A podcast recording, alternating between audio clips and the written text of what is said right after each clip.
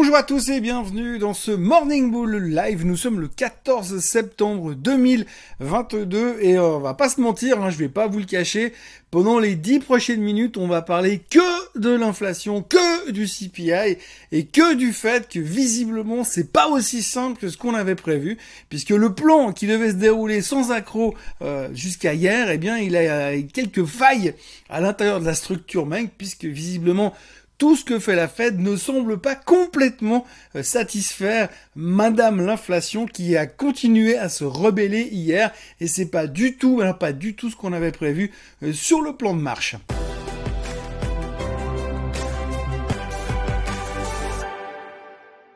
Donc si on se fait un espèce de rewind dans le passé, eh bien hier matin on était plutôt serein, on avait plutôt l'impression qu'on avait bien compris euh, le concept de l'inflation, qu'on avait bien compris comment est-ce que la Fed pouvait intervenir là-dedans et qu'on avait bien compris que ça fonctionnait. Hein. Je rappelle quand même que durant le mois d'août, on s'est dit oui, visiblement, on est en train de faire notre pic d'inflation et visiblement à court terme, probablement que la Fed va changer un petit peu son fusil d'épaule, être un petit peu moins agressive dans sa hausse de taux et que ça va finalement bien se passer. D'ailleurs, on a eu euh, le choc thermique de fin août où finalement on s'est rendu compte que Monsieur Powell n'était pas vraiment prêt à basculer du côté dovish de la force et donc on a eu la première vague de peur.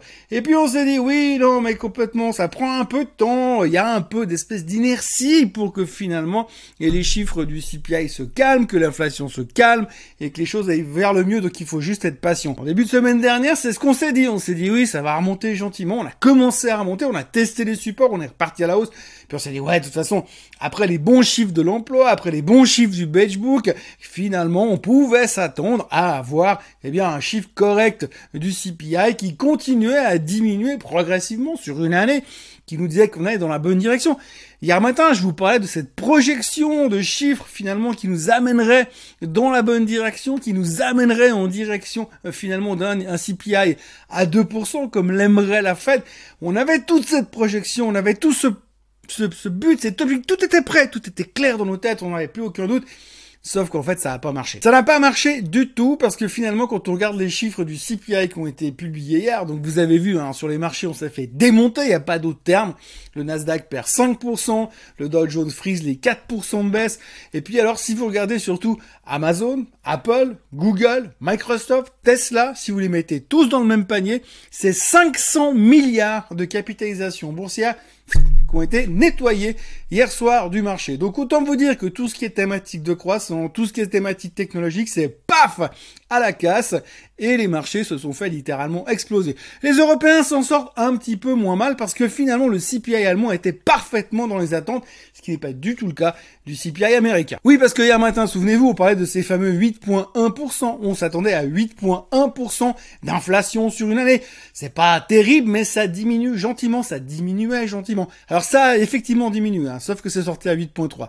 Et 8.3, c'est au-dessus des attentes. C'est moins que le mois dernier, mais c'est au-dessus des attentes. Et ça, on n'a pas aimé. Et puis après, sur un mois, on voit que le CPI a augmenté de 0,1%. C'est pas grand-chose, c'est pas grand-chose, d'accord. Mais si on regarde la photo globale, tout augmente. Si on regarde les détails de tout, tout a augmenté. Les loyers sont en train de nous péter la figure. La bouffe explose. 40% d'augmentation sur le prix des œufs, par exemple. La bouffe au restaurant a explosé. 10% de plus sur une année pour aller au restaurant. La bouffe à emporter a explosé également. 10% de plus sur une année. Donc tout ça a augmenté. La seule chose qui a baissé, c'est le pétrole. Et encore, quand on dit que le pétrole a baissé, si on regarde sur euh, plusieurs mois, franchement, je rappelle quand même qu'il y a deux ans en arrière, le pétrole était en négatif. Donc c'est pas que, franchement, ça a baissé. Donc globalement, l'inflation a monté sur ces dernières semaines. Et donc, ça veut dire que finalement, eh bien, cette hausse des taux massive dans laquelle la Fed s'est embarquée depuis quelques mois semble ne pas vraiment faire l'effet escompté qu'on attendait. Alors ça va certainement faire de l'effet. J'avais déjà expliqué cette théorie du paquebot. Quand vous avez un paquebot qui rentre dans un port, il ralentit avant, il y a une inertie qui se met en place, ça ne marche pas du premier coup. Il faut anticiper. La Fed anticipe et à un moment donné, il va y avoir cette bascule et ça devrait s'améliorer. Ça devrait s'améliorer. Le problème c'est qu'à force de monter les taux pour freiner l'inflation, de l'autre côté, on risque d'entamer une récession. Et ça, c'est un petit peu la chose qui faisait peur au marché hier, puisqu'on est quand même revenu sur la thématique de la récession. Et si on rentrait en récession Et si la récession était énorme Eh bien, forcément, les gens ont très très peur et c'est ce qui a provoqué ce sell-off massif sur les marchés. Il y a aussi des rumeurs comme quoi il y avait des gars qui avaient pris des gros gros gros paris sur des options call pour jouer la hausse avec une bonne nouvelle du CPI. Et quand ils ont dû dégager les positions, bah forcément il n'y a plus rien pour absorber le marché parce que vu la nouvelle d'hier, personne avait envie d'acheter, en tout cas pas momentanément. Donc voilà, on en est là. Tout augmente. L'inflation n'est pas encore maîtrisée, de loin pas. Et ceux qui avaient encore un doute raisonnable comme quoi peut-être, éventuellement, peut-être la semaine prochaine, la fête pourrait être plus cool dans son discours, euh, là faut oublier. Hein. Les 75 basis points de hausse la semaine prochaine, c'est une certitude. Il y a même, même, même Nomura qui a commencé à parler de 100 BP. Hein. 100 BP de hausse, 1% de hausse directement euh, sur les taux directeurs, c'est ce que certains commencent à aborder. 40% du marché parierait sur une hausse de 1% dès la semaine prochaine. Quand vous regardez le rendement du 2 ans, comment il a bougé hier, ça veut vraiment dire qu'on anticipe vraiment une hausse encore plus forte et qu'il faut quand même calculer que d'ici, allez, fin octobre, on devrait être largement en dessus de 4% sur les taux directeurs aux États-Unis. Je rappelle quand même qu'on était à zéro il n'y a pas si longtemps que ça. Donc ça fait un tout petit peu mal. Ça fait aussi un tout petit peu mal sur les taux hypothécaires, puisque les taux continuent de monter. Et vu que le marché hypothécaire, le marché immobilier est en ralentissement depuis quelque temps, ça pourrait aussi faire un effet domino et un double effet qui se coule qu'on va moins apprécier les prochains mois. Enfin, pour l'instant, on n'en est pas là. Ce qu'il faut retenir aujourd'hui, c'est que l'inflation n'est pas encore maîtrisée, que de l'autre côté, et on a quand même de plus en plus de risques de récession, peu importe comment on veut bien définir la récession aux États-Unis, puisque vous le savez, on en a déjà largement parlé, on a interprété des définitions pour dire non, non, mais pour l'instant on n'est pas en récession. Alors pour l'instant on n'est pas en récession, admettons, mais avec ce qu'on se prépare, ça risque d'être compliqué. Donc l'avenir est plutôt nuageux, voire orageux. On sait que la semaine prochaine, on va dans une nouvelle hausse des taux très importante avec un discours qui devrait clairement, mais alors clairement, rester au quiche pour le moment. Alors hier, sur la vidéo euh, d'hier, justement, on m'a posé une question concernant le Hawkish et le Dovish. Alors, j'ai répondu euh, sur euh, la vidéo d'hier, mais je vous le dis en live. En gros, qu'est-ce que ça veut dire Hawkish et qu'est-ce que ça veut dire Dovish? Je sais que je parle beaucoup de ça, j'en ai déjà parlé dans des vidéos dans le par passé, mais peu importe ce qui veut dire aujourd'hui. Quand on dit hawkish, ça veut dire que vous avez une Fed qui est en train de resserrer sa politique monétaire et qui veut ralentir finalement euh, l'économie pour éviter l'inflation. Et quand on parle de dovish, eh bien c'est l'opposé. Et l'opposé, ça veut dire que c'est une, une, Fed qui est plutôt accommodante, qui a tendance à baisser les taux, qui, est là pour essayer de dynamiser l'économie. Alors la dovish, euh, dovish, ça veut dire colombe, c'est représenté par une colombe aux États-Unis, et hawkish, le un peu plus agressif. Donc en gros, quand on parle de hawkish, eh bien nous aujourd'hui dans les marchés financiers, quand on est au quiche, on n'aime pas trop pour les actions, c'est pas très positif parce que ça veut dire plutôt une direction de la hausse des taux. En revanche, quand on dit que Monsieur Powell est dovish, ça veut dire qu'il est plutôt euh, détendu face à l'économie, plutôt notre ami, plutôt en train de nous soutenir, et c'est pas vraiment le cas aujourd'hui. Donc voilà, aujourd'hui, on se retrouve où? On se retrouve de nouveau sur les supports. Donc souvenez-vous, il y a une semaine en arrière, à peu près mardi dernier, on avait testé les supports sur le S&P 500, on avait cassé momentanément et sur intraday les 3900, euh, cassé puis rebondi et clôturé en dessus. Donc on avait tenu les supports. Aujourd'hui, on est encore en dessus des 3900, donc il y a encore un peu d'espoir de tenir. D'ailleurs, ce matin, les futurs sont en hausse. On tente le rebond. Allez, peut-être que c'est simplement un nettoyage de positions qui ont mis, qui ont mis euh, le marché à mal.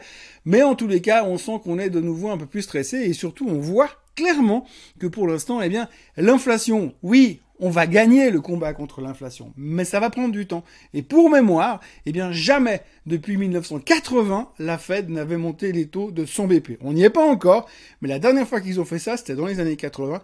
Donc autant dire que je m'en souviens pas du tout parce que mes préoccupations n'étaient pas vraiment les mêmes que celles d'aujourd'hui. Toujours est-il que l'on peut tergiverser longtemps sur ce qui s'est passé hier. On s'est pris un bain de sang et quand on se prend un bain de sang comme ça sur les marchés, c'est on ne fait pas de prisonniers. Hein. Le marché tire d'abord, il pose les questions ensuite. Pour ce qui est des titres individuels, il faut pas chercher midi à 14h. Hier, c'était pas la préoccupation principale c'était on balance la croissance, on balance la value, on balance tout, et pour l'instant, on se met à couvert avec un casque sur la tête en espérant que personne ne nous taper sur la tête. Donc pour l'instant, on est tendu, on est sur une zone assez critique. Il y a encore des chiffres qui vont sortir aujourd'hui. Il y a le CPI et le PPI qui sortent en Angleterre. Mais il y aura aussi le PPI aux États-Unis cet après-midi. Donc je rappelle que le PPI, c'est le Producer Price Index. Hein, donc c'est les prix à la production. Ce qui veut dire que si le PPI aux États-Unis remonte, ça veut dire qu'il y a un effet boule de neige pour le mois prochain sur le CPI qui sera pas forcément une bonne nouvelle, donc il y a encore un petit peu de méfiance à avoir. Pour l'instant, on a l'air de vouloir dire, bon bah, c'est facile, hein. on est revenu sur les 3900, on achète sur faiblesse et on joue le prochain mouvement à la hausse. Sauf que pour l'instant, eh bien, on, y a quand même pas mal, on va dire une partie du marché qui est en train de se poser des questions pour voir si vraiment, finalement, la Fed est capable d'enrayer cette inflation. Et ça, si on commence à trop se poser de questions, et on commence à avoir des ralentissements sur le côté récession, sur le côté économie globale, je sais pas, les jobs, par exemple l'emploi, admettons que l'emploi baisse sur les chiffres du mois de septembre. Je suis pas sûr que le marché va super bien prendre la nouvelle. Donc méfiance quand même, on est sur une zone critique. Pour l'instant, on ne fait plus de micro, on ne fait plus de macro, on n'a même pas parlé de la thématique de l'énergie hier parce que le seul et unique sujet de la séance d'hier, et probablement encore de celle d'aujourd'hui, c'est l'inflation, c'est le CPI qui n'est pas encore complètement maîtrisé. Voilà, euh, merci d'avoir été avec moi encore une fois aujourd'hui. Merci d'être chaque jour un tout petit peu plus nombreux à être euh, connectés, à vous abonner à cette chaîne Suisse Côte Suisse. On approche gentiment des 22 500. Euh, merci à tous d'être aussi fidèles et aussi euh, agréables, on va dire, sur les commentaires en général et sur les échanges que je peux avoir avec certains d'entre vous.